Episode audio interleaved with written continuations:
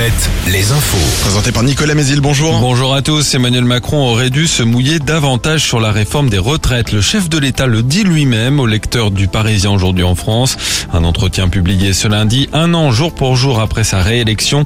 Le président y défend une seule grande loi, celle sur l'immigration, qui sera présentée en un seul texte. Il promet également un grand projet de restauration écologique de nos écoles avec un financement pour les communes. Enfin, sur l'inflation alimentaire, Emmanuel Macron prévient, ça va être dur jusqu'à la fin de l'été. Les prix de l'alimentation ont augmenté de 16% sur un an.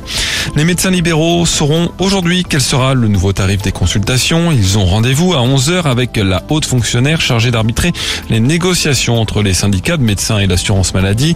La Sécu leur avait proposé une consultation à 26,50 euros ou bien 30 euros en échange d'engagement, comme prendre plus de patients ou exercer dans un désert médical. Au chapitre judiciaire, décision du tribunal d'Angers aujourd'hui dans le procès d'un automobiliste de 29 ans impliqué dans un accident début janvier 2020. Un motard avait perdu la vie en percutant sa voiture à Saint-Barthélemy d'Anjou. Malgré les conclusions de l'enquête qui ont imputé plusieurs fautes à la victime, la famille du pilote du deux roues souhaite que la responsabilité de l'automobiliste soit reconnue également. Un an de prison avec sursis a été requis. À Poitiers, le procès d'un trentenaire jugé pour avoir blessé un policier en lui jetant une pierre. Les faits s'étaient déroulés en marge de la manifestation du 23 mars contre la réforme des retraites. Un rassemblement de soutien aux prévenus est annoncé cet après-midi à 13h30 devant le palais de justice. L'espoir avec le rugby d'abord. Les joueuses du 15 de France s'offrent une finale samedi contre l'Angleterre au tournoi des Six Nations. Elles ont battu le pays de Galles hier et joueront pour le titre et le Grand Chelem à Twickenham. Chez les hommes, Bordeaux-Bègles est quatrième du top 14 après une victoire hier contre Lyon.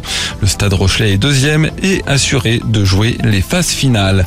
Le foot, Marseille s'est imposé hier soir contre Lyon et reprend la deuxième place de la Ligue 1.